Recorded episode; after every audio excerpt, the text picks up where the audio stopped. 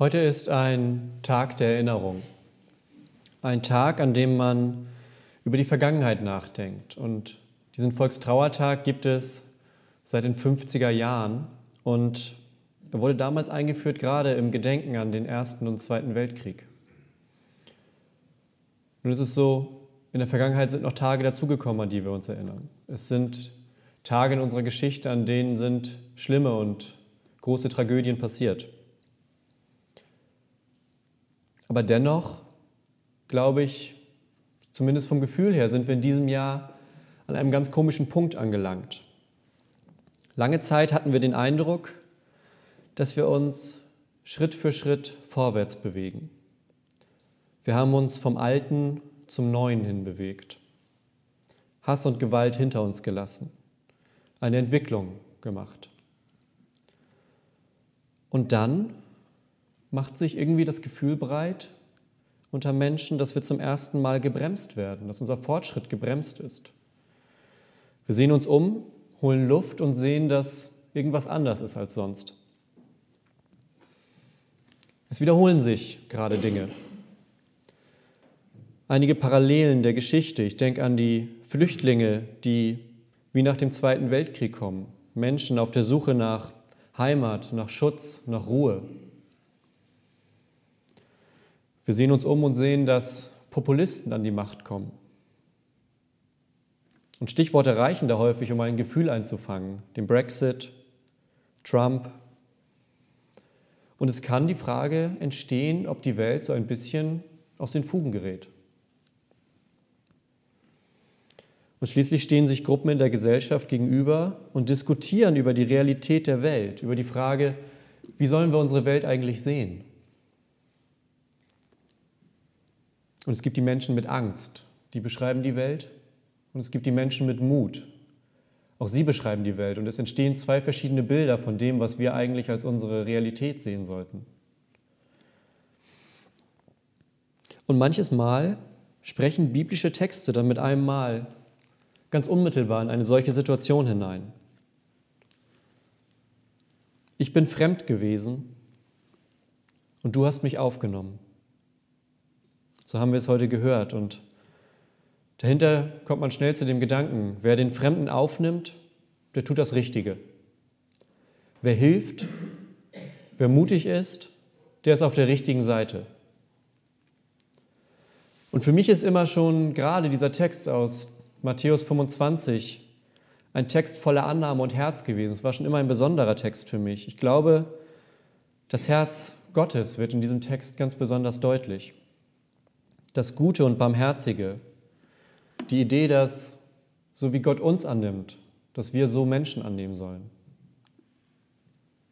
Ich glaube, das ist die menschliche Seite dieses Textes. Das ist das, was uns im alltäglichen Zusammenleben helfen kann, wenn wir auf Situationen blicken, dass wir im Hinterkopf behalten, so wie Gott uns ansieht, so sollen wir die Menschen ansehen.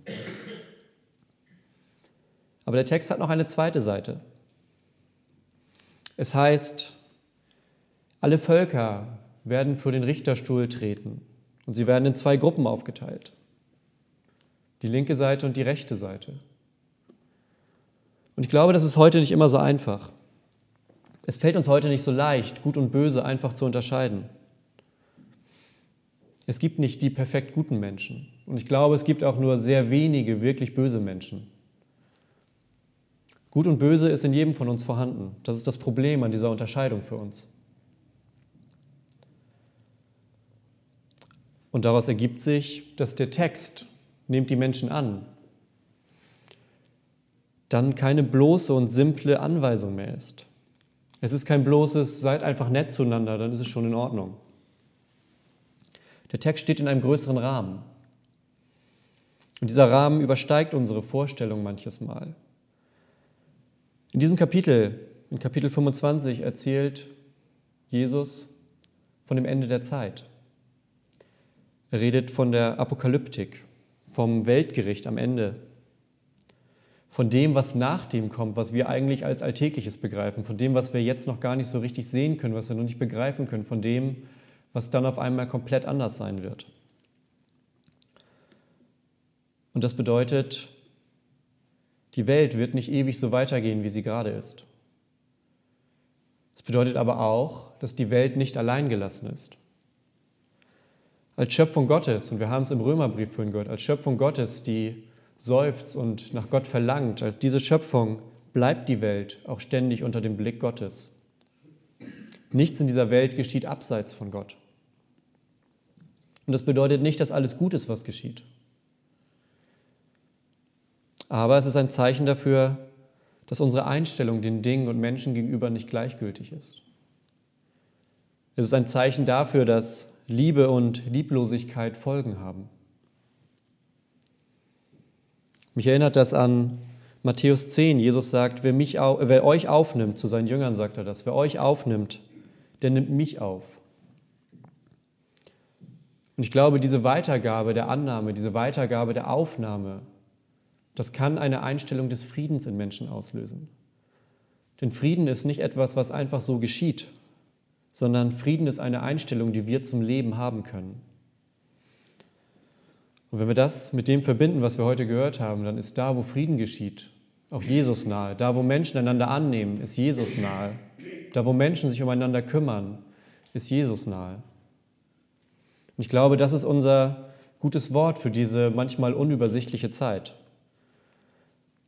Gerade wenn wir in die Nachrichten gucken und in die Zeitungen, kann uns das als eine Zeit voller Wiederholungen vorkommen, als eine Zeit von Dingen, die wir eigentlich hinter uns hätten lassen sollen. Aber wer in dieser Zeit bei den Menschen ist, wer Menschen aufnimmt, der nimmt Jesus auf. Und unsere Einstellung der Welt gegenüber kann dann Frieden bewirken. Wir sind nicht irgendwie ein Spielball der Welt und müssen nur merken, was passiert und haben halt damit umzugehen, sondern wir sind alle eigenständige Geschöpfe Gottes und haben die Möglichkeit, Frieden zu bewirken. Wir haben die Möglichkeit, in die Welt zu gehen, das Weltgeschehen anzuschauen und zu sagen, so sollte es eigentlich nicht sein. So sollte es nicht sein, weil ich das nicht möchte, aber vor allem sollte es so nicht sein, weil Gott das so nicht möchte. Und dann werden Menschen zu Werkzeugen des Friedens. Dann werden Menschen zu solchen Menschen, wie Jesus sie beschreibt, zu Menschen, die andere Menschen aufnehmen und bei ihnen sind, so wie Gott es mit uns tut. Und das möchte ich euch in diese Zeit mitgeben. Wo das passiert, da ist Jesus besonders nahe. Amen.